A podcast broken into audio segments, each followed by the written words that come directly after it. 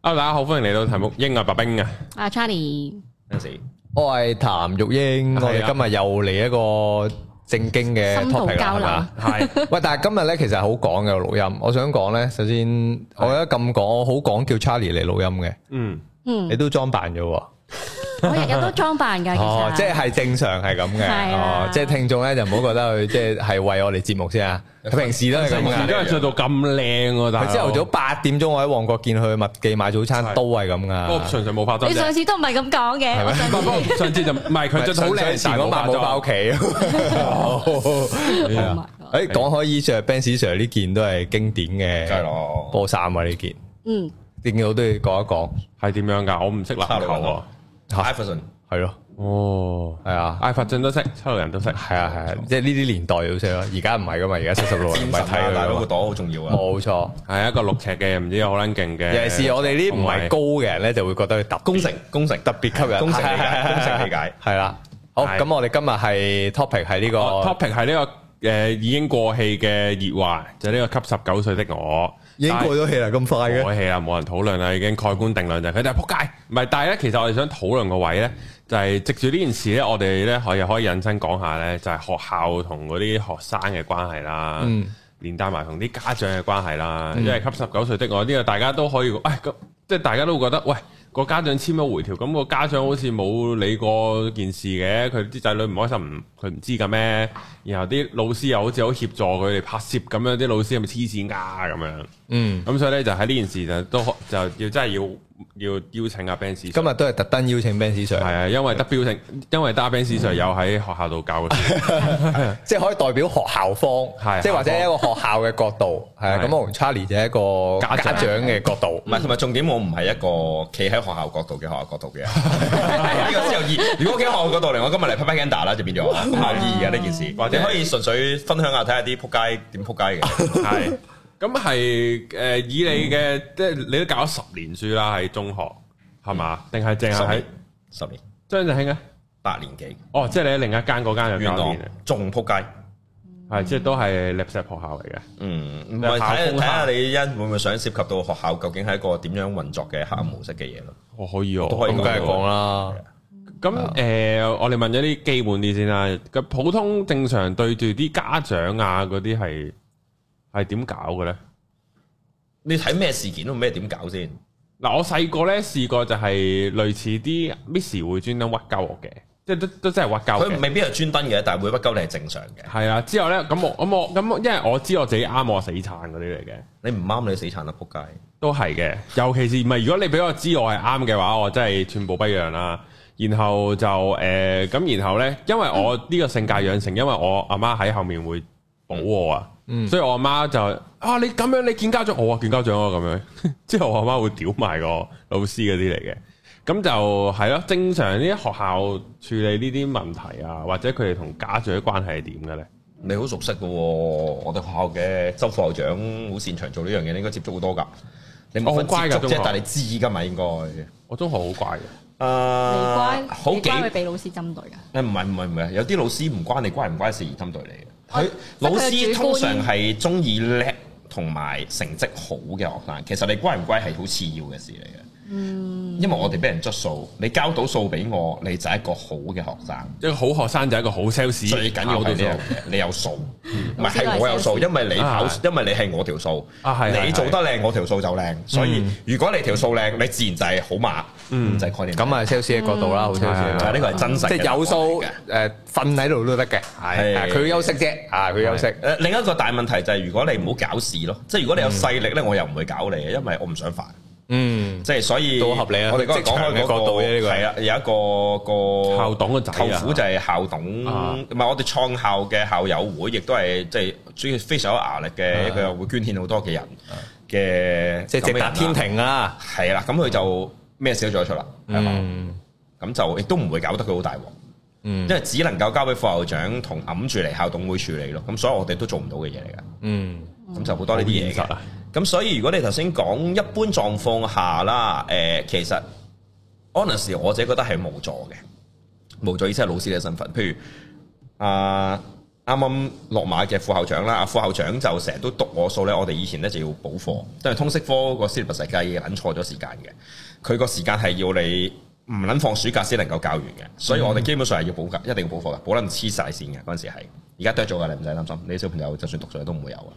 唔會有剁細咗好多哦嘅，啊唔會有以前係真係會爆到亂晒龍㗎啦。咁所以咁你要補課，其實暑假你係估唔到條靚仔㗎嘛，放假你就揾唔到佢翻嚟㗎啦。其實真實，係咁你就要捽家長啦。咁但係家長你係捽唔到嘅嘢嚟㗎嘛，其實。嗯，咁即係阿 Pan 佬就要你一定要交到數，要揾到佢，打到佢翻嚟為止。第一，我補緊課，我去邊度打電話俾佢？第二，咁我落咗堂已經補完，我打俾佢做乜嘢？咁但係佢又要我打，咁即係呢啲係做唔到嘅嘢嚟嘅。咁但係變咗即係我哋喺三方裏邊嘅唔知做乜嘢咯。咁所以通常咧，你只能夠係建立一個機制，就係家長責任制咯。出咗事就俾嘢你個家長，咁你個家長就負責簽翻嚟攋嘢咯。即係例如你個仔，我哋講到明㗎啦，呢次出咗梅條，你要補課，你唔補課，我哋就記你缺點或者記你少過㗎啦。咁咯咁假設你睇完之後簽撚完，或者通常中學生都係自己簽錯㗎啦。咁出到嚟嘅效果就咯，簽咗咯。我咧就係、其實我後面負責接即係爛 case 嘅人，因為我通常係憑藉住口才去同家長對話嘅。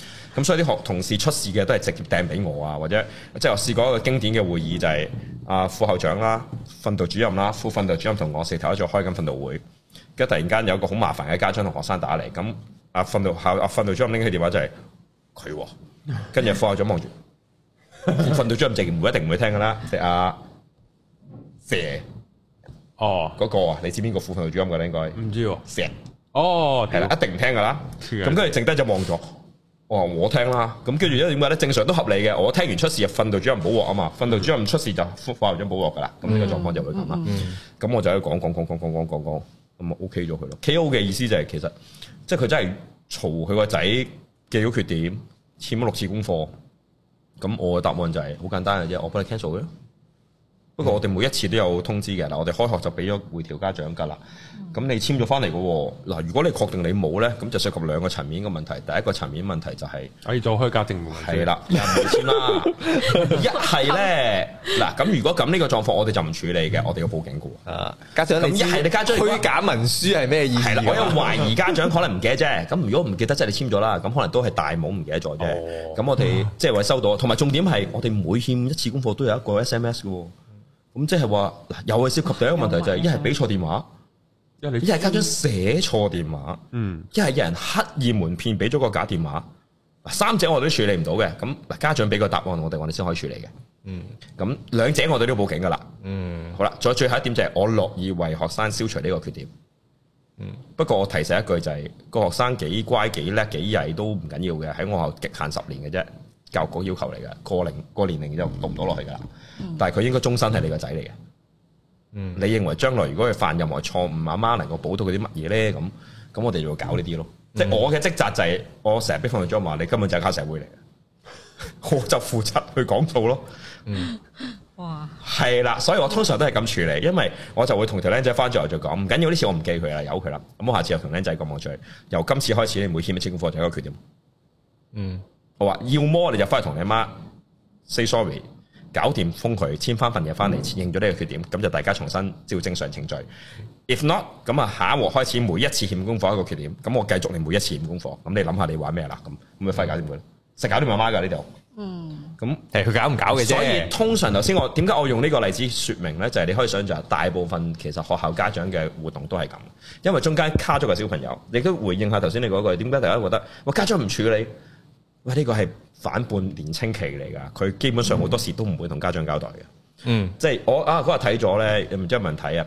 誒、音樂人生啊，啊黃家正啊哦咩 J.K. ，J.K. 即係家正啊哦，K、嗯即係嗰個超級音樂天才呢有聽過呢個係呢啦，套即係之前嘢。有個咁，佢都講佢當年嗰個同即係即係十九歲呢個差唔多個問題，即係拍嗰個紀錄片係差唔多賴咗嘢嘅一樣係呢個狀況。係啊，都係咁有啲係啊畫面佢唔想剪落去，但係都有。主要係同屋企人嘅問題啊嘛，佢話佢嗯講咗爆佢屋企嘅問題，跟住佢屋企就俾人播晒出嚟啊嘛，佢就屋企即刻差唔多遺棄佢咁滯啊嘛要。嗯，咁其實嗰個狀況就係咁，因為根本都唔會講，你根本冇可能喺家長層面接觸到呢件事咁滯嘅。就算你接觸到，你處理唔到任何嘢。係啊因為個仔可能已經係已經你俾開咗我，哇我屋企就係咁嘅直情係俾咗個印仔我，你自己吸噶啦， 從來都係咁啊！所以基本上 authority 已經出咗去噶，即係就算佢攞正個 authority 同你嘈，你都嘈佢唔贏。家長，我意思係，咁佢真係簽咗啊嘛？嗯，你冇任何可以解釋。即係對學校嘅層面，係啦，同埋喺學校會用好多層面去壓迫你，嗯係真實嘅，越名校越揞得實。即係另一間西灣河，我細佬嗰間名校咧，即係之前讀嗰間，即係星咩咩嗰間咧，哦係啊、就係筲箕灣名校嚟㗎啦。咁咪試過咯，我去幫佢見家長，因為佢副校長同阿校長分別恐嚇我細佬，就係話佢唔打我頸後瘤。我屌，阿副校長曾經做過一個姿勢，就係揸住佢條頸後扭，落索嗰條呔就靠副校長話俾我聽，唔係跟住話俾你聽，我再捉到你下先，我踢你出下。嗯， exactly 嘅説話，我為呢件事去 p o t 佢，佢就同我講：啊，黃 Sir 教書我，我教咗十年係嘛？我我都好後生啫，仲咁咯，即係大我咯。跟住我 p o t 到去教育局，俾個會議派處理中，一年追三次處理中，完全冇結果，人哋都未驚過，所以根本冇辦法搞得掂啲名校。嗯 support 到佢教育局嘅來源講埋 case，佢收電話又係收咗我手電話，佢哋學校係冇懲罰機制，佢話俾你聽。我收咗電話之後咧，誒、放長假先翻嚟，我話我唔係真係介意你收電話，我係揾唔到我細佬，我細佬真係揾唔到電話之後，佢咁死完全消失咗四五個鐘頭，我聯絡唔到佢㗎。我話咁你俾我揾到佢得唔得？重點係因為我俾過你個電話，佢冇問題㗎，你都會再收嘅，係咪？ 我要你知道，我要你俾 authority，我佢要帶電話，因為佢要聯絡佢家長就係我啦。我喺學校做緊嘢，我翻唔到屋企，that's it，唔得，嘈到爆廠，嘈到我話要報警。我話我好熟悉嘅，我都做訓導，我都收埋好多呢啲電話啊剩嘅嘢。我話其實違法嘅，我哋不過我哋有個灰色地帶。我話你逼我咁做啦，即係我要去報警。嗯，我知道學校貴校唔想出現呢啲狀況嘅，咁佢就咩咯？佢就唔係呢啲咁嘅事唔算數咯。係咯，借少少耳就做一個禮拜放咗俾你咯，使復節前咁。我話如果復節成個細佬唔見咗，我揾唔到噶咯，完全。但係佢哋真係唔理嘅，學校係可以夠膽死做到呢個 level 嘅，越名校越有壓力。哇，嗯真係好壓抑啊！名校即係誒啲各方面都好難答你係咪壓抑，但係總之有好多潛台詞規則啦。譬如我自己好細個，我有個表哥已經踢緊，即係佢係嗰啲東方，你應該知好熟啊。東方啊、青年啊，慢慢踢上去嗰啲備軍，跟住一路踢上去。佢同期就係阿阿豪珠佢哋嗰扎，我唔記得名喎。嗯啊，張世豪嗰啲啦。嗯咁跟住佢咪走去可以踢金文泰讀，跟住走去讀喇沙，嗯，都唔翻學嘅。我請翻佢嘅啫，同埋個重點係係你揾佢踢學界喎，一條喺 D3 一個人踢十幾粒喎。啊請翻佢 你嘅揾佢啫，跑學界又係，佢一個職業足球員同啲學生跑步，跑贏晒你所有人咯。簽翻嚟嘅啫嘛，係啊簽返嚟嘅啫唔使返學㗎名校簽翻嚟嘅啫。咁佢一個禮拜又要練三四日波，咁佢被放學已經翻去練波咯。咁所以好多呢啲換嘅條件係你睇得到係，即係講到明噶嘛。喇沙拔萃都係噶啦，一部分學生係真係我哋運動，另一部分係真係讀書，冇錯一部分就真係有錢仔嚟。冇錯冇錯，係咁樣玩噶嘛，所以係唔會理你嘅。如果你頭先嗰啲拍嗰啲係普通人嚟噶嘛，冇壓力嘅，嗯，冇價值，咪走咯，都唔使留你，係咁樣噶。即係學校嘅運作其實好系統化，係會咁樣表現出嚟嘅。咁咪好好咯，今次一嘢咁撚鳩佢哋，其實都唔係好撚到咩嘅啫，邊個佢哋都籌到錢啦，又係嗰句同埋都，咯，點樣嘈都好。我頭先講我細佬嗰校都未驚過，一年人哋而家都保持最高紀錄，一年換成七成老師，試咗幾年，咪一樣咁好運作。唉個名都已經係啊，家長咪一樣排住。嗯又唔會又唔會。冇人嚟，佢曾經有幾年係全我讀緊 A level 期間，佢係幾年係全港第一嘅。頭先我講嗰間學校，嗯因為一百 percent 入大學，個重點係我細佬話：梗係咯，中六唔得就踢你，中七唔得照踢你，都有人補翻入嚟，咁梗係一百 percent 個，剩低而家一定係入到去先俾你讀嘅。嗯數據好易做出嚟嘅啫，但係其他名校唔會做噶嘛即，係喺個運作上，因為人哋有錢仔，真係我臨飛前我就走咯，嗯，係係係吹得嚟啊係係，人哋學校又唔理嘅，係都唔使補條數係。咁所以呢啲運作係搞佢唔死嘅，一啲都未驚過。但係係香港教育界係係 worse 嘅，你可以想象下，尤其是而家呢一個咁高壓同咁有陰霾嘅政治氣氛底下，留低仲繼續做緊呢份工嘅人，因為你要宣誓喎，你要做啲咁嘅嘢喎，你要確保你隨時有機會俾人即係而家你睇下，連跑完渣馬都有個見而即報嘅即係發光毛巾嘅 souvenir 俾你啊嘛。嗯，咁你諗下，你真係隨時 mon 在背咁會死嘅喎，仲留得低嘅，你諗下係咩人？或者即係有啲可以忍咗負重嘅，但係但係唔會係上到嗰個位咯，即係唔會係即係點講啊？管理層唔高係㗎層會㗎。嗰咁扎有好多人係真係隱藏得好好嘅，咁但係就係嗰句咯，就算上到去你仲可以做咩啫？而家呢個 level。係你下邊嗰條友身痕起上嚟就督下你，你都要死啦！我哋夠以為我哋以前個副校長永世唔會落馬啦，點知都中箭，哦，咪係咯，佢衰風化啊嘛，唔關事啊，都未，佢都都唔係今年先發生嘅事呢啲，係從來都係佢慣性，我都話我都俾佢摸好多次㗎，成日都。我我讀緊嗰陣時都，我佢冇摸我，因為我唔係佢杯茶。哦佢真係會咁噶，即係譬如我，因為我去我係籃球隊噶嘛，我係籃球隊，我帶住啲僆仔咁，咁個僆仔即係有啲僆仔跟佢嘅，咁佢咪我唔中意你咁大隻啊，咁大個胸做乜嘢啊？咁樣咯，喺咁多人面前啊，係啊唔正常噶呢、個活動。我喺教員室改改下簿啊，我中意着低腰褲，我同前面嗰個數學科同事都係咁嘅，佢着咁樣咯。你污前啲啊！即係突然間你講嗰示一步範啊，你又露出嚟啦，跟 住就走咗。跟住因為我哋着 T 恤咁，我着好變態校隊波 T 噶嘛，成日都要啊帶着 T 恤，我大波，突然間有特點啦，跟住就走咗去。 我我有方法對付佢啊！我方法就係反向咯，因係為佢唔可以被動嘅，我知道。係咁所以我專門趁佢同其他科嘅同事傾偈，我就係攬佢咯，係就攬住佢同佢講公事，係。因為佢就避開。佢就唔得啦，佢佢就唔得就唔舒服啦。佢就屌唔想你再啊講我！點解佢咁樣嘅？點解唔撚得啊？攬住喂有佢？啲即係主係佢係公咯係去到佢主喎，只能夠講佢係一做副又唔得啦。戰咁仆，唔好犀利㗎，佢即係譬如有啲即係老師頭先即係個學校層面啦，所以跳到老師層面㗎。老師層面有啲同家長關係都可以好好嘅，譬如頭先講嘅嗰個。如果佢上中你個小朋友，即係當然我哋講緊正面啊，即係佢睇起你嘅小朋友嘅話咧， O K O K，勁啫，誒、我我最近近親嘅一個籃球隊僆仔係可以俾佢帶到去 Big Four 度做實習嘅，嗯哦，嗯即係喺大學度。嗯，咁你可以想象下，即係佢會得閒就上去同屋企人食，即係同你屋企人食飯，食到係誒、你阿媽會定期煮定飯俾佢咯。係咪當咗佢係女婿啦？已經仔嗰、個仔嚟嘅，我哋係仔嚟噶嘛嗰啊都可以啲，都係女做婿細啊咯嘅即係概念係咁咯，哦，明唔明啊？即係咁，所以如果有啲家長即係話我啊，即係學校老師。以行善或者即係以我同你個仔關係好，或者我想睇起你個仔，想幫你個仔，其實實質上做成績啦。另一個角度就係、嗯，誒、照顧你小朋友啦。咁其實好多家長有呢反應其他嘢，即係當然唔好話我哋講有啲其他即係生死有機會係好似唔係好道德邏輯嘅嘢啦。嗰啲唔理，因為我哋都冇冇人知就當冇啦。但係現實就係、即係 friend 啲都會噶嘛，有啲學生咁，但係就會好多啲嘢，所以變咗你家長其實冇乜冇乜討論嘅餘地嘅。其實今次嗰單嘢都類好似係咁啫嘛，即係你話係啊啊拍套嘢幫學校，唔唔係就幫你個女可以見下啦，練訓練下，見下鏡頭啊，係啦多啲接觸下社會啊，呢樣嗰樣咁，其實好多呢啲咁嘅。但係導演係喎嗰啲咯，係啊，即係好多呢啲嘢有咯。冇睇《秋之的情話》啊嗰啲啦？可以出名係喎，啊，你個女仔係紅姑啊，第時係啊嚇唔係講嘅呢個，同埋你可以想象虛榮嗰到，啲通常都係叻咗一部分，即係已經係相對較好嘅，即係貧者越貧嗰個概念嚟㗎。呢啲一定富者嚟，揾得你出嚟，梗係本身已經有咁上下嘢先至揾你啦，一定得㗎啦。係最最 extreme 咯，即係一係最好，一係最差咯，即即係佢一定會，佢一定會咁樣先有，咁你普普通通咁啊，冇冇嘢睇其實唔係喎。㗎，即係其實即係個學校嘅邏輯係你揾啲好渣出嚟咧，其實真係做唔到，因為渣起上嚟嘅人真係可以好渣㗎嘛。嗯呢個世界。咁所以係難，因為我哋玩開辯，我教辯論噶嘛，我 friend 就係搞辯論嗰啲，我哋仲係咁嗰啲有啲學校真係，即係嗰個線嘅高低落差係難以理解嘅，即係嗰個懸殊嘅級數，所以。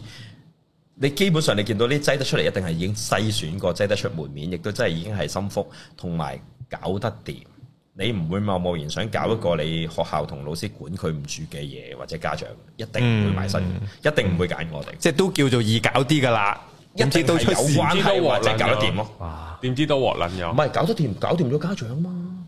而家係條小朋友大咗出嚟，嗯嘈啫嘛。如果唔係呢件事，如果係嗰仲多個學三生年十幾年、十幾歲仲讀緊書嘅時候係冇爆，一定爆唔起呢件事。係啊係係，嗯家長都冇仲未，而家到講到家長未出現過任何嘢，咁你咪諗到成件事根本上頭先我講嘅理念就係傾得掂搞得掂㗎，本來就搞得掂咯。係只不過而家真係當事人大咗，獨立自主後係先啦，至佢可處以理自啫己，嘛佢會自己出聲啦。嗯，如果唔係邊有得搞？你諗下即係而家層面咪就係睇到嘅嘢就係咁咯，畫面嗯，呢個真係系好啊難喺學校嘅時間就一定冇得搞啦。係啊，冇冇嘢咯。所以咪頭先話一定係篩選得好好，一定係揀過晒，唔會 take risk 嘅。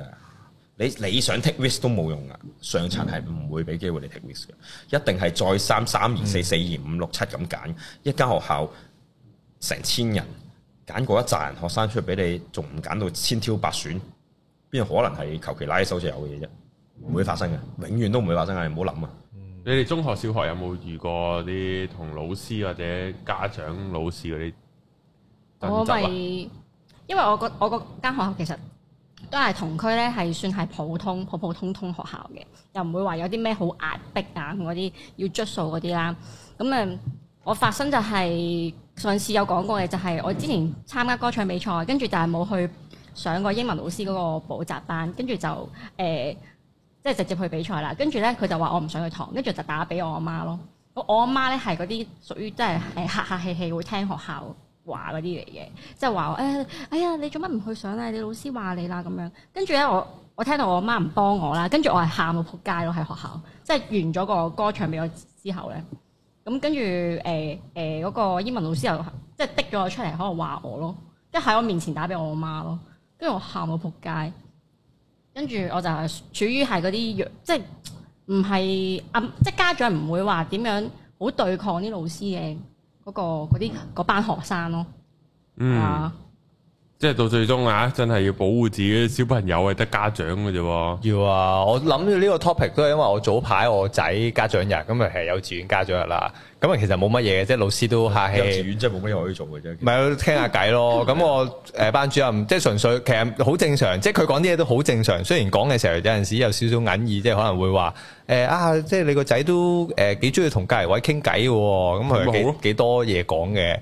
咁啊有陣時就要同佢講話啊，即係都要守規矩啊，譬如上到小學要守規矩啊咁樣。所以老咁母我有陣時誒有少少銀耳啦，即係聽到咁嘅説話，咁但係都冇乜嘢，即係都好正常。因為諗翻有陣時佢屋企，我都有陣時會忍唔住覺得哇，真係好煩啊，可唔可以收聲？即係類似都係咁樣啦，即係阿爸阿媽都有會咁你都嘅，覺得你嘅仔要守規矩，或者有陣時都會即係嗰係係嗰個位啦唔。係如果你能夠唔對住我嘅時候唔守規矩，其實都冇乜所謂嘅。咁但係唔會噶嘛，即係其實其實佢係應該係即係一樣噶嘛，一些一樣噶嘛。好啦，咁但係唯一一樣嘢想講就係個誒校長啊，校長咁啊間唔時都有幾句誒行埋，即係譬如問我小學揀邊間咁樣，咁我即係噏咗啦。咁跟住佢就話啊誒，即係宗教即係。通常有宗教背景同官立嘅學校，咁佢即係會話啊。通常宗教有宗教背景嘅學校咧，就即係個教育理念就即係叫會有啲教育理念會一致啲咁樣。咁啊誒官立就通常就資源就一定會好充足嘅，咁但係就可能即係喺個教學個理念方面就未必會話太有即係發太有方向性咁樣啦咁樣。咁我聽完之後，跟住咁我就話。其實都冇乜所謂啦，即係邊間學校都其實對個小朋友都未必係真係為佢為本噶啦，係咪先？我細佬之前冇打針，都好多嘢唔做得啦，跟住個校長就走咗啦。我係忍唔住想窒佢一句，即係喂，我仔之前冇打針，幾多嘢唔做得啦。唔啊係你都唔見得好為我本咯唔。係咯，即係 我有乜咩宗教唔官立啫？你你哋咪又係 under 同一個系統， 即係即係即係我都唔係，我亦都唔係話你咁，但係你又唔需要話俾我聽有我什明麼你。嘅難處咯。係啦，意思係教你，但係你唔使話俾我聽，喂，咁政府同你講話唔打針唔做啲咩，唔俾佢翻學，咁你咪俾佢翻學啊？你咪話教俾佢翻學先，咁即係即係即係我話唔係要你要求你做呢度咁樣，咁但係你又唔好講到好似即係即係你嘅教學又有什麼，即係你擺到咩係最頭，或者你可以擺咩最頭，咁大家知道。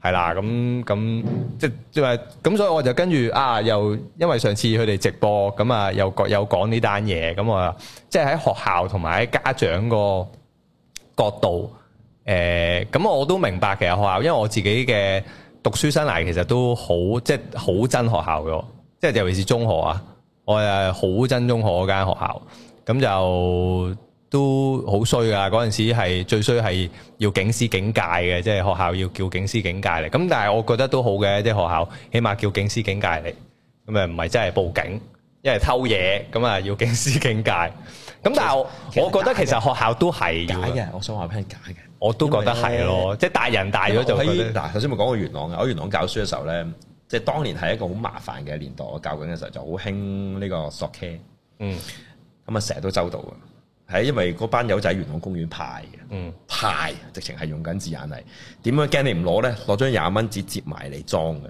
咁你一定攞嘅啊啲僆仔有錢攞嘅，直情係你，因為本來就係唔知貨，即係佢搞條數就找廿蚊俾你嘅，嗯，咁但係就即係如果派俾僆仔係照派咁，嗯咁跟住就終於周到一啲咁樣啦，跟住差佬就嚟同我哋傾偈，講講講嗱，我扮警司點解佢哋嗱你都知啦，我落 record 就有機會見報㗎係係啦係，跟住我哋個腦梗係知啦，你去報警咪會，你見報咪會出聲咯，係得你出聲嘅 啫，咁你想點就點啦，跟住佢話嗱我哋就當例行啦，我就話俾佢聽警司警戒啦，實際上我就唔落保㗎啦，喂落警司警戒佢要寫 record 㗎，係要做足所有嘢㗎嘛，係一定要帶翻管㗎。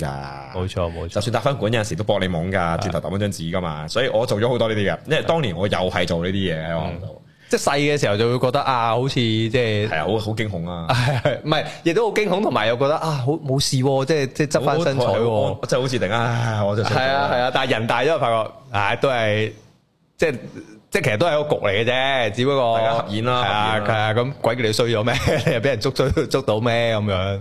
係啊即係其實學校都好多呢啲嘢咯。啊偷嘢好常，同埋同埋偷嘢條界線其實好難定嘅，即係你而家想象下，即係而家你就知啊啦，呢個世界上你身上有兩張八達通都隨時俾人告你偷嘢啦，嗯啊合咗輝先同你 傾偈啦，而家都做得出咯。係啊係啊，啊咁咁我真係有幾張八達通，咁所以其實好多呢啲模糊嘅界線嘅。嗯即係借書咁，你知大家都明白借嚟借去，立嚟立去噶啦。咁點知再出現咩狀況啫？嗯咁呢啲嘢係賴嘢啦。但係其實即係頭先我講埋，即係可以睇到就係、其實呢個 party 如果講大啲，就包括埋其實見警方都係嘅。即係某程度政府啦，我哋可以再大啲嘅，成個政府嘅系統其實係睇到都好傾傾斜於學校，特別係越好嘅學校越有壓力咯。嗯你睇，因為因為你都可以你都可以管理到一班人，咁我只係俾少少權利，你就可以做到呢樣嘢啦。某程度上係即係嗰種代勞性咯，你睇到。啊係咯係咯係咯，同埋都 respect 嗰種所謂精英制度咯，仲係好強啊！呢、個概念，嗯。即係嗱，我自己喺嶺南讀書嘅時候，夜晚三點兩三點就踩單車揾地方食宵夜，我哋成群人 e a 大特，即係成群友咁，有一架警車就接埋嚟，就想兇我哋啦。一講隔離大學生啊，啱啱開學冇耐，唔識路揾嘢食宵夜啫。哦，我哋開車去宵夜，跟我哋就坐住車後邊，一路揸我哋喺揸單車最近警車去宵夜咯。哦我我哋成日買呢兩間啊，不過咁啊唔食呢間啦，帶你一路食呢間好啊，我哋跟住走咗啦。哦，咁咪得咯。如果你成日半夜喺屯門元朗一紮咁嘅僆仔，仲唔揼到你七彩拉埋一邊？嗯啊，我哋即係你係大學生啊嘛，咁 OK 咯。佢就覺得即係佢哋對門檻性係都幾分嘢嘅，睇得出。咁正常人嘅我都覺得係嘅，即係如果你我哋正常問一聲咁講開啊，大學生或者普通小學雞咁，咁啊有分別啦，做嘅嘢梗係嗯，即係咁樣咯。所以你睇到，所以呢單嘢佢一定係咁任揞晒嘅，根本都冇乜嘢嘈到。所以某程度上佢咁醒目，一開波就話：，唉、哎我而家即刻撤銷啦，落畫啦咁。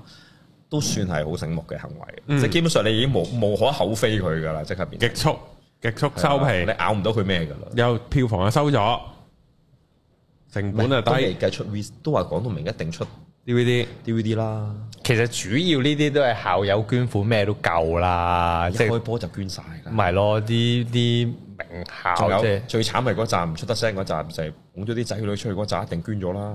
係 啊， 嗰集先真係啞，即係啞子食黃連啊！嗰集就真係錢又捐埋啦，原來先爆鑊嘅，一定係佢捐啊！你點會唔係你捐先出嚟啫嘛？嗯，我拍你個女喎，你唔捐，定係係嘛啊我捐你拍我女，我哋仲會講到明，一定係通常都係講嘅。我哋會預早咧，即係呢啲直屬咧，我哋會俾定，譬如幾多隻，我哋製作 VCD 或 DVD 嘅時候，我哋會俾定幾多你。咁、啊你又可以啊，即係俾一啲親戚啦，或者係咁啊樣，係一定係咁噶。嗯即係以前嗰啲賣物會券咪就係咁樣嗰啲嘢咯， 陳家式推銷啊嘛啊哦哦， 你你應該理解係嘛？呢啲即係童軍券啊，物會我嗰時唉，而家都好多噶啦 係啊。過年嘅時間啲細路成日都係啊，一人要攞兩嚿水翻嚟買兩沓翻嚟自己賣噶，家長俾噶，你自己啃咗佢啊。跟住啊我呢呢個又搞笑，呢個上次過年咁，我係有啲即係我啲表哥表姐啲仔女咁啊，即係可能小學一二年班就通常就要買，即係就會攞沓禮券出嚟啦嘛。嗯即係呢啲聚會係最多屋企人噶啦，咁啊要買嗰啲唔知乜鬼。即係即係，誒我都冇睇係咩啦，總之係捐款嗰啲咩送俾券你啦啦，係啦，送即俾係你啦就尤其你買幾多個、 幾多張、幾多張咁樣啦，跟住 呢咁啊行到埋嚟，咁我嗰陣時又唔係好得閒，咁啊行埋嚟問啦，即係咁啊我唔係鬧佢，我純粹同佢講，咦，咁我不如直接捐俾佢會唔會會唔會簡單啲啊？唔使買呢個券咁。跟住佢呆咗望住我，即係我個我表哥表姐啲細路咁樣。跟住我表哥表姐即刻，誒、哎我哋問第二個，我哋問第二個。因為我係行街，我係唔買旗嗰啲人嚟嘅，而家我都唔買啦，梗係我係玩啦我係唔買旗，即係任何咩啊政我府都都批得你能夠捐攞捐款嘅，仲係我哋會買係嘅啊，嘢。啊我係都係呢，啦我係呢，都係呢啲人，所以嚇買禮買啲即係 啲義助券係咯，哇！嗰陣時東華又有咩保良又有，即係基本上全部呢啲機構都有啲咁嘅耐唔耐定期掟出嚟啲券噶啦。係啊我嗰時係路德會啊，咩教會啲又係好啦多啊，年年都有噶嘛而。家自己有細路嘅時候就好想避呢啲嘢，即係哦我因為學校一定有嗰啲咩買旗日啊嗰啲啊係嘛，啊我全部都話叫唔你出去參加，唔 參加，係我老婆話唔參 加。咩啊？跟住嗰啲校慶慶典嗰啲賣飛都要啦。哦，係啊，校慶嘅你嚼硬啦，嗰啲你冇得避啦。我哋啊，打決賽、打比賽、大波嗰啲僆仔啊，咪就係隊俾你咯，一人自己包燒幾多張？吓要埋個運動員買，師傅，你如果要攞到位，要攞成五百張、三百張嘅喎。如果你係 D one 決賽喺修頓多，就話即係搶住要啫。如果你仲係打緊 D two three，邊 Q 個幫你攞飛啊？嗯，包硬食㗎。但係都應該有人睇噶嘛，打到 D1 就係 D2 啦，打到 D1 就學校學生會又會幫你包銷，即係係係學生事務處我哋又會幫你搞噶嘛係。但係調翻轉，如果唔係有一年跌咗 D2 咪咪咯，都夠人睇。啊我都記得我有一年年做決賽都夠人睇啊幾百張嘛，啊，就有二，即係你唔攞二三百張，佢唔俾你咯，三百張喎，又係個逼個賽會要你三百定係咩？嘛學體會咯，三百都夠啦係嘛，係噶，喂。你估真係咁容易啊？我哋呢啲即係相對都叫做運動強國，大家有慣咪咯性有知覺啫。咪咯有啲唔係噶嘛，打第一二年撞咗入嚟，咁你揾咩幾百張俾你啊？哦嗯同。埋你唔攞幾百張唔俾飛你啊，仲要係唔俾。都好難嘅，而家都好難，都唔係啲強國入到去啊唔係噶。㗎，都唔 係㗎，唔係㗎。有啲學校係一兩年起標嘅啫嘛，即係某大姓嘅啊哦 Young Sir 帶哦帶住五條僆去嗰個學校度投用佢，咪哦即刻係即刻變係成屌呢啲即刻變成真冠咯。係係係我哋攞五隻甲二，或者攞五隻月早去係喎，打我哋啲學界仔咁。係砌嘅唔係啊喎，你你呢度砌嘅喎。哇佢唔係佢咪佢佢好豪言噶嘛，我可以任執噶，佢話哦，佢真係同校長嘈交啊嘛，佢話某一間學校咪同佢嘈咯，你信唔信你出年冇咗隊波？佢真係咁大噶嘛，帶走晒咯，佢咪所以開咗喺香港島嘅另一間校開咗另一支旗咯，成隊波掹晒佢咯，嗯，人哋再出啊嘛，但係其實佢點揾錢啊？即係點解嗰間學校又肯請佢，然後佢又楞啲學生過即嚟？係簡單地講嗰句啫嘛，我請你。誒、你係阿高佬咁啊，高佬你就自然會揾你嘅方法，第一紮可以能夠打到決賽或者打到一定表現成績嘅球員俾我，係啊係啊就係咁咯。其實或者我請你嘅要求係咁咯係咯唔使講㗎啦，呢啲係啦係啦咁但係學校要呢樣嘢，咁學校都要有嗰個 marketing budget 或者有嗰個資源俾到個籃球隊唔嘅。使我俾我個資源咪俾咗你咯，就係，所以我冇冇咯，我哋學校，因為我冇收錢啊嘛，嗯，係啊，我冇冇咯。如果唔係，其實調翻轉即係我收兩皮嘢，好似阿阿翁 Sir 咁收幾雞嘢，即係一個學季咁，一間學校唔止㗎，其實可能係佢可能計 hours 有機會，咁、跟住咪佢仲搞幾間㗎就嘛大炸出嚟咯，係嗯咯，佢仲搞幾間大炸出㗎嚟嘛可。以有陣時決賽都係佢哋兩隊自己打。有幾年係啊，香港都差唔多係佢玩咗一半啊，俾佢， 多年都淨係同佢玩，我哋周旋咗好多年啊，同佢。嗯，所以其實係係真係你睇到噶嘛，學界係咁噶，啊你唔唔公允嘅，其實其他都係噶。而家張記咁勁係咪都係咁我㗎？我都想講，我哋曾經咪又係咁，我係哋啊我哋壟斷咗田徑個項目嘅原因係咩啊？你唔係唔知道，買唔咧就唔交封翻嚟。係啊，咁樣業咩餘一定田要徑總會嗰個係邊個嚟哦㗎？姓田㗎嘛？唔係唔係唔係，誒誒，姓關姓關係關係我哋學校關。嘅老師嚟㗎嘛？係啊係啊係啊曾經咁成個業餘田徑總會嘅人都喺嗰度啦。我我我我成個啊啱啱記錯咗。嗰陣時，啊咁、啊所以我哋會有啲好嘅學生嚟到咯。阿即係奇哥譬如有人會問啊，我個仔都跑得唔錯喎，你有冇建議我個仔邊間中學讀啊？哦，咁嗰位老師就可能會即係美言一下，哦，我我哋有間都唔錯，我教開嗰間咯。咁屌我嗰陣時小學都係咁㗎，足球嗯都係嗯 啦都啱嘅，都啱可嘅。能佢見我唔係好讀書咧，讀呢間啊啦。 Micky 都係啦，你你搞錯咗啫，你係啊唔係佢或者佢嗰人嘅係呢個高，係立住入嚟可能都有用嘅。因為有陣時就會講噶嘛，你打得好啲，你小朋友遲啲有機會都係㗎。如果啲專項叻咧，有啲老師會講，哇，咁你打得好叻啲，可能過多兩年大少少真係有潛質，就可能轉到喇沙英皇啊、個拔萃啊嗰啲㗎啦咁啊嘛。咁其實都幾搭落個餅都幾大㗎，聽落去都嗯一般正常人聽落去都識到好多仔仔㗎，去嗰啲地方男校嚟喎，識到好多爸爸咯，或者識到你唔你隔離但嗰係識好多爸爸好似有意義啲呢件事。又得啫，嗰啲富二代爸爸都唔錯㗎，應該好。勁㗎，咁所以實際上我哋係咁樣做㗎嘛，即係你睇係係到，係即係你一定係裙帶嚟嘅。係所以係即係所以頭先我哋講成個你睇咗滲透式嘅整個系統，其實可能已經由一開波已經係。所以當年我哋咪有個學界飛人曾經想轉校，跟住唔吳家峰嘛，係另一唔係個吳家峰哦，同期嘅另一個啦，你應該識㗎啦嗰個。咩炳啊，係啦，哦咁啊就係已經已經俾好似據聞係我哋嘅母校，即係子兄弟學校收咗㗎。嗯跟住呢位頭先話事人一知道呢個事件，就去嗰間學校度收翻佢封申請信，係喺間國人哋間學校度收咗佢封申請信之後，就擺喺你面前。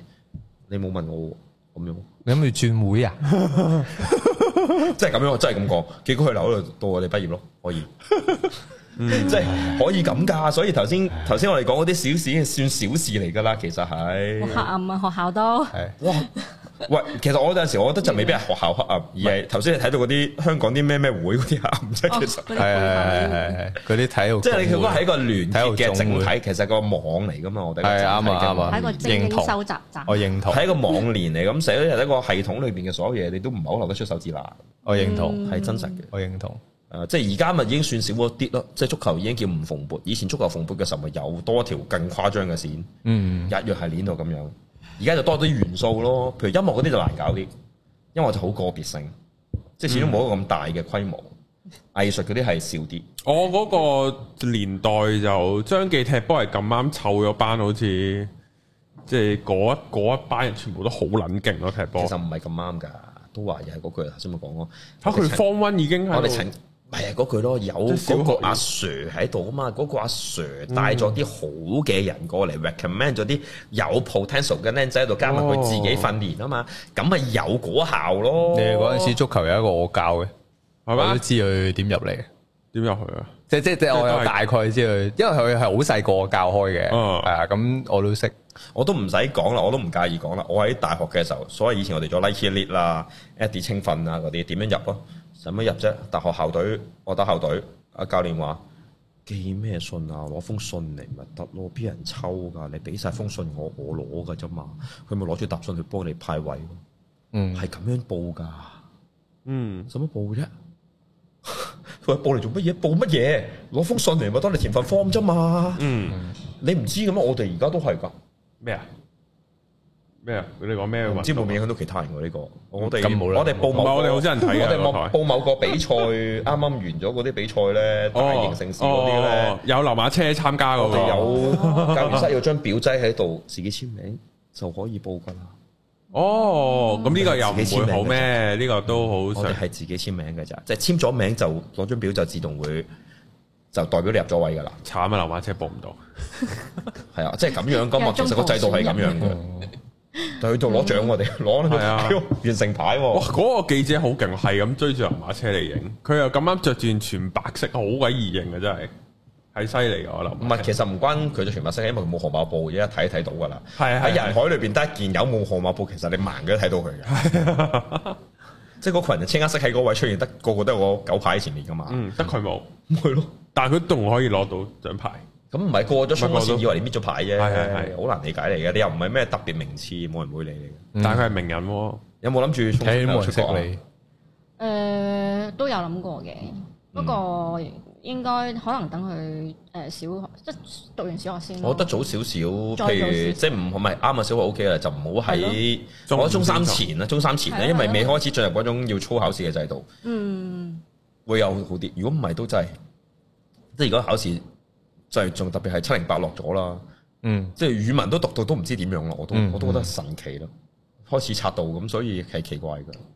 中三前係好噶啦，再唔同埋係我就啊聽有諗啲家長咧，即係而家就算唔係名校嗰啲咧，即係可能可能 Band Two 尾啊嗰啲都會勁谷啲學生咯。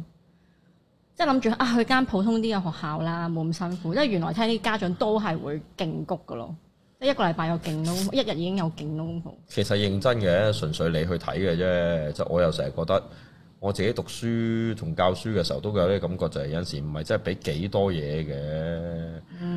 即係家長肯合作同小朋友企成一線嘅，其實呢個世界上冇人對抗到你哋嘅。我成日都強調，嗯，佢我我咪唔做咯。我仔就做唔到咁多功課，我真係做唔到咁多功課，我亦都冇時間睇佢功課。如果我仔唔交，你咪罰佢咯。我都認同。我真係咁做過啦，咁咁只能夠咁嘅。我屋企係最過分嘅。我細佬由三，我最細個細佬而家中二定，我成日都見唔到中二定中三，sorry 啊。誒、我咁十五歲左右啦，咁我哋佢喺屋企有三個姓黃嘅可以代佢見家長嘅，一個係我啦，我細佬一個阿爸咁。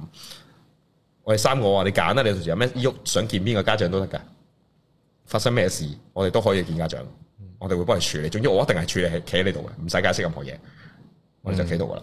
咁、因為一定要咁嘅，你冇嘢可以做嘅，如果唔係，嗯係啊，咁同埋功課其實係好窒礙咗小朋友成長，嗯係我我我深，我覺得都幾深體會嘅我自己，嗯係啊，因為好多時真係功課某程度上都真係課咗喺嗰種。尤其是而家我哋去到地步咧，以前係即係一年計三四項分數嘅嘢啫嘛，即係平時功課可以分啊。而家係要拆到好細碎，因為第一又要驚你個僆仔真係萬一唔生性唔交功課做唔到嘢，咩平時分都冇，咁條大數咪拉到亂晒龍。咁我要拆幾份俾你，有啲係要一定要有，有啲就可能係 test。咁以前我哋好清晰噶嘛，兩個學期試兩個。誒、呃學期嘅測驗，咁四個分數基本上已經等於全年嘅分數，再加十零個 percent 就係你個平時嘅所有課業啊，幾多關嘅分嘅啫嘛。而家唔係㗎，而家我教緊書走嘅年代已經係講緊要拆廿幾個 percent 我嚟喺普通課業，拆幾多喺平時 quiz quiz 你去為咗保護你咧，又要拆開幾份俾你，其中一份 quiz 又又要俾俾啲啲即係打底分。咁其實做做做晒呢堆嘢，滿足其實滿足咗個計數系統，而唔係學習系統。嗯，但係你就要不斷疲於奔波。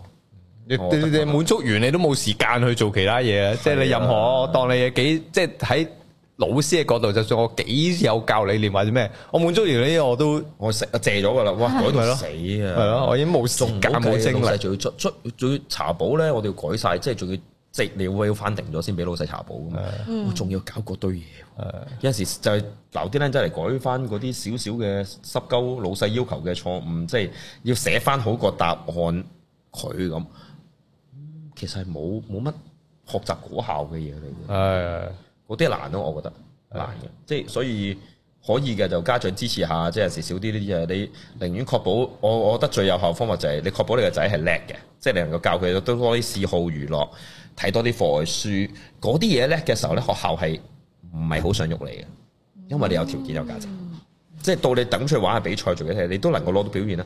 個價值係會大過你搞唔搞掂嗰兩份功課。嗯，咁你就個小朋友快樂好多。第二就係、咁你有先啦。係啦，咁你就唔係嗰只俾 人捉嘅人啦，好嗯有慘啊樣嘢可以擺得上嚟睇下先，好多。㗎學校而家其實喂，唔係點樣門口啲 banner 啊黐邊個上去啫，係哦，乜鬼嘢都黐上去啦，大佬最好，你最好自己報三兩個出邊嗰啲唔知乜鬼嘢不知名嘅比賽嚟，我有少少獎翻嚟就得㗎啦。係啊咁你又黐到上去㗎，你黐咗上去你就算係學校風頭等㗎啦。啊，咁啊有啲有少少着數㗎，一定。嗯，係好麻煩啊！即係唔係應該建立呢種心，但係要喺個制度同個玩法度抗衡，就要有少少條件。嗯，喺個香港呢個體制入邊就係要咁。其實我諗就我覺啊得全世界係啊都有啦國教，honestly 世界都類近嘅差不多噶啦。都類近嘅，冇乜冇乜冇乜大分但係外別。國讀書會開心啲啊，我唔敢答你，喺係嘛邊間咯？會我都唔敢答你。我成日即係係欺凌咁，外國夠犀利，係好勁嘅，好好少勁咩？係係啊，啊，唔係我覺得都係類近嘅，我覺得都係類近嘅。啊，只只不過可能即係起碼喺外國落翻個公園玩個公園大啲咯。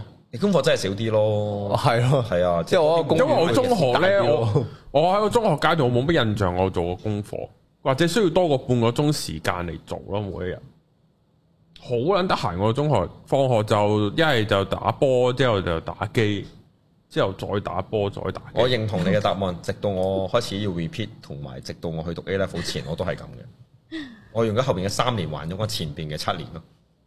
哦，如果唔係，我都係咁。唔係，我都係中四五都有開始補習嘅，係啊，即係中六七都有補習啊，都有温書嘅，但係就好少功課，唔知點解。嗯，做啫，你個粉腸。唔係喎，我哦唔係真係冇乜人，因為我唔係嗰啲唔交功課嘅人嚟㗎，我我係哦抄功課就咪抄功課就咁㗎。啦。係咯，咁你用幾多時間啫抄？所以我唔記得我有做過功課，都係嗰句，都抄得落。你想我抄幾靚啫？所以我係唔記得咗我有冇做過與功其課。 我都係抄，我花幾多分鐘啫？你想？係咯，我冇理由用用一個做多過你做嘅時間噶嘛，咁咪咪 make sense 嗰件事，同埋抄都唔係話抄好多，我咪侮辱咗抄呢個字，唔係必要地要交嘅嘢都唔抄俾你咪係啦，咯擺明咪係咯，係啊，所以好咪直接同我 miss 講咯，我都係抄嘅啫，係咪唔使先？乜講嘅，咩事點會唔知啫？有啊，我以前有個 miss 好鬼針對我㗎，我佢喺度對答案喎， 即係佢要交換位啊，即係同隔離嗰個交換對答案啦。咁我隔離嗰個係真係讀書嗰啲嚟㗎嘛。咁我話唉我話你自己改啦，我就我幫你改，我寫到烏哩馬查，我又聽唔明我一 mark 咁啊，我幫你自己改啦。咁我休息下，我練完波休息下啦，特登埋嚟敲我台啊，叫我叫我，哎你做乜？我叫你哋交換改，我話唔好影響佢啊嘛，佢佢即係佢淨係真係想讀書噶嘛。咁佢聽到咩錯咁改得整整齊齊，咁你女仔嚟嘅，寫得好靚嘅啲字。好明顯唔係靚女同唔係佢心儀 嗰啲，唔係咯，我中學嘅時候係係不羈的風，好專注失機的唔係係啲女中意我嘅。佢有啲表現咯，有有專項咯系，啊，因為我喺風頭等你嚟都係嘅，風頭等，咪錯晒咯，唉，咩啊？點解啊？我都錯同埋佢點解啊哦唔係因為因為佢錯咗一個階嗰個階段內冇擁有一冇去使用呢個權利。係啊我我驚而家知翻個個都吓阿爸媽全部都咁慢料啊，咁唔係啊，仲要仲要咩？你而家先發現嗰個已經係你，即係安西安西老師嗰個。 你係人啊生，你人生最高峰嘅時期啊係邊個時段？係係啊，啊，已經過咗啦。好可惜錯啊！識你嗰陣時。咩啊？我都係都係算係風頭等，我主場嚟噶嘛 band 隊，係啊係啊，跟住好多師兄真係正，錯晒咯，係咪？係咁你你錯嗰咗咁我你有嗰陣時我做緊咩啊？你哋俾心機讀書，我咪俾心機打波咯，俾心機打波。俾心機打波咯，即係冇冇諗過去拍拖啊乜鬼，哦乜都冇諗過，錯晒，我係冇嘢好諗，見我識男校嚟嘅。唔係即係冇諗過。唔嘅係你冇諗過佢啫 啊！原來呢個同學仔係呢啲屋企同學係點樣點樣，呢個哇！同學啊咁仔屋企咁點呢個樣喺中學嘅時段諗呢樣嘢就有啲超過咗嘅，係咯難咗少少嘅，係咯我都明你最多問條女 O 唔 OK 嘅就算數啦，好可能係仲要啊考慮埋佢背景，係啦，就係冇咯。唔係你考慮佢背景反而係驚嘅，通常都係 你驚個背景太 強，你有乜意外危險啊嘛？唔會嗰啲時代先唔會驚，嗰啲年紀先嚇你你你阿爸阿媽係點樣冇關係㗎，係咪先？即係反而嗰啲年紀先唔會去都唔係諗㗎，呢因為樣我都真係親身經歷過喺放 lunch 喺門口度睇住個同學俾人夾上架麵包車咁走咗去㗎 嘛。咁佢佢衰咩啊佢當時嘅女朋友就係某個字頭嘅哦嘅女咯，，太子哦咯，太子女。哦，係啊，我哋知嘅係公開㗎啦，咁但係就俾人就係夾咗佢咯。哦，咁我都跟住 sure 啊啊佢俾人夾之前咧，佢係無懼嘅，佢喺夾完之後先唔咬係，佢都夾咗都唔都無都冇事懼，因為阿女即刻已經出現咗嗰種三十分鐘內唔放人嗰啲，我就喺邊度跳落去嗰啲畫面㗎。係都似樣，即刻搞掂嗰啲年紀就應該係唔係咁搞掂㗎起碼對得住佢老豆，對得住個字頭，你控得翻你老豆。係即啊 係，所以有啲有啲有啲畫面㗎嘛，佢哋嗰啲即刻好嘢正路一定係咁啊。係啊，老豆，你咪夾咗你條玩嘢仔。啊！ 咁啊所以唔係都唔係嘅，有陣時你即你係鬧我啲人啊！ 而家嗰啲你明知道山有虎去嗰啲就唔驚啫，普通人係會驚噶嘛。即係如果同佢講我係警司個女咁，跟住哇你即刻震震噶啊嘛要，係咁所以都麻煩噶。但係係啊，訓練下自己小朋友啊，有啲一技之長幾好哎呀，如㗎。果喺學校如果遇到啲即係俾人杯葛嘅情況咧，即係譬如搞啲小圈子啊咁樣啲。因為我以前中學嗰陣時候就試過咧，即係可能我喺學校可能都出名。你應該俾人杯葛，係啊，我就俾人杯葛，即靚係女俾唔啲俾人女杯仔葛，俾邊個杯葛啫？大佬慘咯，一定唔係仔哎你啊咯，又風頭等，又俾人杯葛，俾啲女杯葛。所以點會 combination 咁俾人杯奇葛㗎咁奇怪嘅咩？仔你都話因為一齊踢波，大家圍圍圍唔可以係佢哋 friend 啲女咧啊會會同人講啊條誒條友又發姣啊咁係啊樣咧一定係啊嗰啲咧嗰 啲咯，咁人哋都係嗯跟住就講事實啫。你係發姣啊！就係呢句啊，就係呢句啊！你睇下佢，八婆，咁都冇發姣。哎我先見你望咗條仔啊，黐線！我已經我條睇望住你，我已經嬲啦。仲喺度喊，好似我蝦你咁。九個年九個年紀嘅女仔仲係會真係會覺得係因我條仔去溝你，或者我條仔去同你講知你係因為你衰嘅，係哦係正常，正常怪你嗰嗰份啲美年紀麗係會啦咯。係係咁所以嗱，認真嘅我自己即係作為輔導員或者我自己都經歷好多呢啲嘢，就係其實第一係自強啦，即係冇辦法，嗯即係你要本身要 tough，即係你要捱得住。嗯，咁我即係你我諗你都見得到，其實你都捱過咗啦。係啊咁但係另一個角度就係、誒、我認為真實嘅答案，雖然聽落去好似好逃避，就係、走，因為即係我爸爸俾我嘅概念咧，就係當年我喺嗰間學校讀完書，即係中三之後走出嚟咧，咁我爸爸就幫我轉咗間更差嘅學校，就係因為點解咧？佢俾個字眼就係寧為雞口，無為牛後。嗯，即係嗰件前邊咁大件嘢遮住你係唔好嘅，即係某程度上你唔能夠喺嗰個位置立到足，即係你未去到一個能夠絕對打贏所有人嘅地步啦。嗯嗯即係包括俾人欺凌咁。如果你能夠去到一個地方，你能夠做到呢樣嘢，重新嚟過，咁其實某程度上係一個優勢嚟嘅。嗯嗯。同埋有啲嘢唔值得太勉強，我反而用我我自己 focus 多少少係唔值得太勉強。嗯始終成個學習成長生涯其實好短。嗯即係玩得好開心，其實好短嘅啫。如果你令佢唔開心咧，佢會變得難以理解嘅冗長同埋一世嘅陰影。與其能夠少兩日嘅被欺凌，我認為都值回票價。嗯認真，你因為你唔能夠理解，有時而家嘅世代其實可能有啲狀況會比我哋想象中更恐怖。我哋以前嘅欺凌咪笑話佢話佢肉酸，即係日本有啲好恐怖噶。日係本嗰啲真係玩到好癲，香港韓國嗰啲都都好暫時聽落去唔係太恐怖，啊我接觸嗰個 case 都，咁其實都唔值得需要忍咯。轉一個學校基本上都轉遠啲，轉遠啲啊，其實係，即係如果同一個咁上一區都都好容易遊遊走走嘅， 但係有即係做轉法遠少少咧，其實有少少幫助嘅，認真。嗯我反而覺得有陣時就係舒緩下啦，但係另一個角度，我覺得更重要就係家長支援。嗯因為家長支援呢個好重要，因為真係年青唔係咁容易諗得全面同係仔細，即係諗偏一陣嘅好容易嘅，但係一諗偏而發發生嘅問題，即係大家嘅後悔係冇可能平復嘅，所以所以呢啲我覺得冇必要忍一陣，嗯做唔到嘅。即係 直接轉校。係啊，因為你你捱唔到落去嘅，你捱多一陣，其實即係坦白講，三兩日你唔能夠理解到一個轉念係咩狀況嘅小朋友，真係可以快得好咪多。即係佢頂得住，佢就唔會覺得即係佢可能一路都覺得仲有個 friend 頂得住咯，我有個係咯我係嘅咯 friend，但係如果個 friend 一反咗台咁，喂個差距個世好界大就咯，佢好噶啦，睇眼中係咯咁呢啲世界冧咗㗎啦嘢就唔好搏啦，我覺得。係係但係當然我哋覺得最重要家長要支援啦，但係嗰種支援係你去學校撐佢都冇用嘅，嗯，你都知小朋友係唔夠回你嚟㗎嘛。嗯，咪冇意思啊！即係佢覺得佢個圈冇人行啊，更加唔好話佢分分鐘唔會俾機會你去幫，唉冇錯，即係如果去到你話細少少十，即係中二都仲有機會，你再大啲冇可能發生佢，你佢唔會俾你介入佢呢個生存空間嘅。啊即係對於佢嚟講，俾你介入佢生存空間，幫佢處理佢嘅自己人際關係嘅問題，等於差唔多係佢直接自殺嘅行為嚟㗎。呢個係自我引爆咯。嗯我仲使立足嘅呢個世界咁，我要揾阿媽嚟喎。咁呢個年紀咁，你哋唔好捉合我個仔啊！係嘛？即係我仲即死係啊我即刻跳俾你睇，咪跳俾阿媽睇。阿媽你唔好出嚟，啊係嘛？我已經好係慘。啱啊嘛，即係所以難嘅，難嘅。女，如果你係女係好好做好多嘅，女同媽媽就容易啲建立到好啲嘅關係。仔都難啊，因為仔同阿爸都好難建立嘅呢個關係。 要大咯，大到咁上下就得啦，但係如果你仲係講十鬆啲歲，真係係啊難即係十四五歲以內仔啊咧，真係好奇怪，就算你能夠真搭係要嗯膊頭，你都唔睇係男人嗰種無以明知嘅男嘅氣概啊，嗰啲唔知做乜嘢用嘅嘢咧，荷爾蒙就係咁噶嘛，嗯咁所以冇啊，女就好啲，如果女同你就會好啲，嗯即係仔同仔，仔同老豆係難啲嘅，就每個階段都係誒要疏離噶啦。冇啊！即係佢佢當你同關係好嘅時候，就係佢明咗嗰啲係嘢啊嘅你時候可以同佢飲啤酒，但係你唔可以，佢唔會同你分享家庭，即係學校事務咯。其實真實地係唔應該唔會嘅啦唔會啦係唔應該。佢可以同你飲啤酒，你可以同佢飲啤酒，佢可以同你玩，但係就做唔到後邊啲嘢。所以啊諗女就可能仲可以得，有啲女可以一世嘅，即係跟住媽媽同媽媽即係好好 close 嘅姊妹關係咁。